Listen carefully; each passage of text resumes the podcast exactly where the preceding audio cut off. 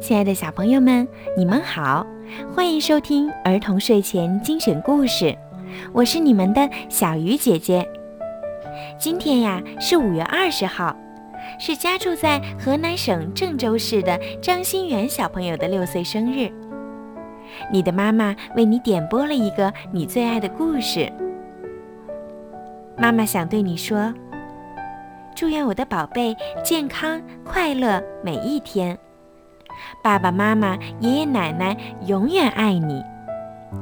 小鱼姐姐也要祝你生日快乐，在爸爸妈妈、爷爷奶奶的身边，无忧无虑的成为一个小公主。好啦，现在我们一起来听故事吧。真假公主。很久以前，在一个遥远的国度。两个相貌几乎一模一样的女孩，在同一时刻出生了。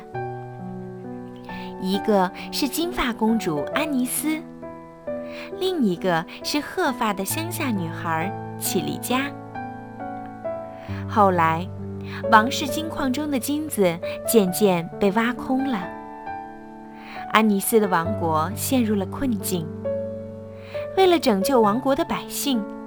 女王决定把安妮斯公主嫁给富有的杜明利国王。大家不知道的是，王室顾问伯明察偷走了金矿里的金子。现在他变得非常富有，他不仅想迎娶公主，还想霸占整个王国。安妮斯公主的心上人是她的家庭教师祖里安。一天。当安妮斯和祖里安在村庄里散步的时候，遇见了和她长得几乎一模一样的绮丽佳。两个女孩都很惊讶，她们聊了起来，很快就成了好朋友。为了让自己的计划顺利实施，伯明察绑架了安妮斯。他还告诉大家，公主失踪了。这样一来，杜明利国王就会取消婚礼，然后伯明察再把公主送回来。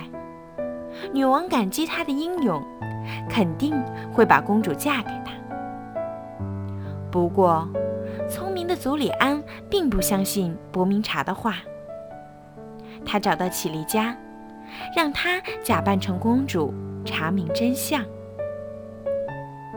当杜明利国王见到绮丽佳时，他被这位公主深深地迷住了。杜明利国王说：“你很特别，和其他的公主都不一样。”绮丽佳也爱上了杜明利国王。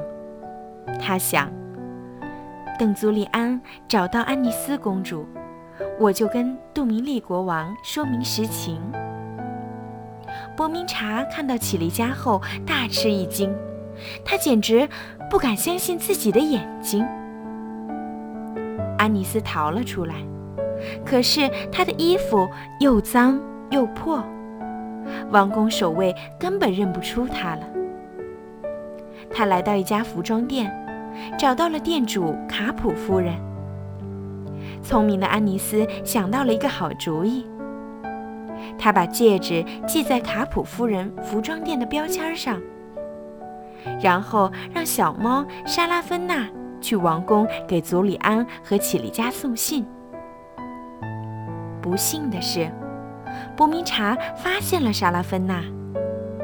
他来到卡普夫人的服装店，假装来救安妮斯，然后他把安妮斯带进了废弃的矿井。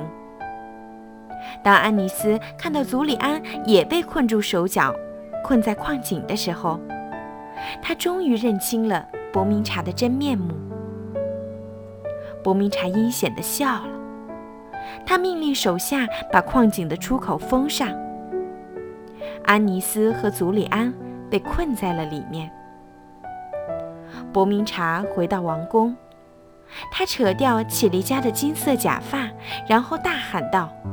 你根本就不是公主。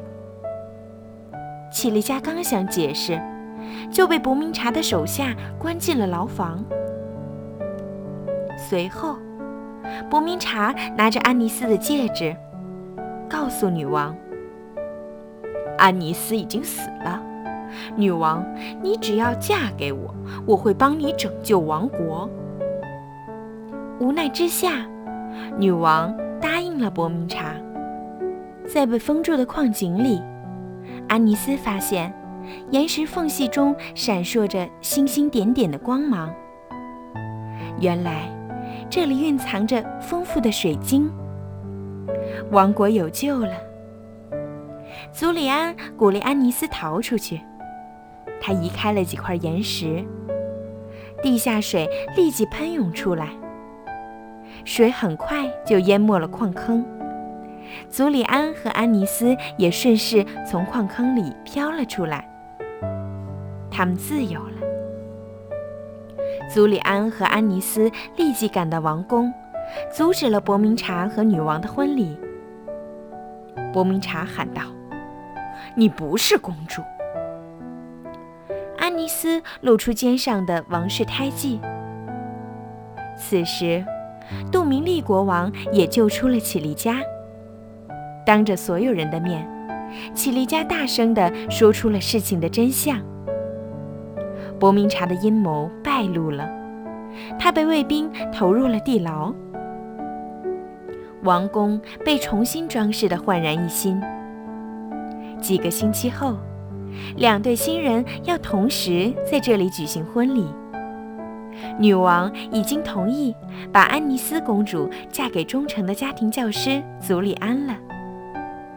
杜明利国王向乞力加求婚了，他请这个与众不同的女孩做他的新娘，尽管她并非公主出身。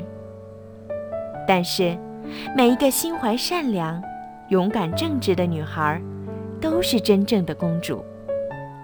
好了，小朋友们。今天的故事就听到这儿了，我们明天再见，晚安。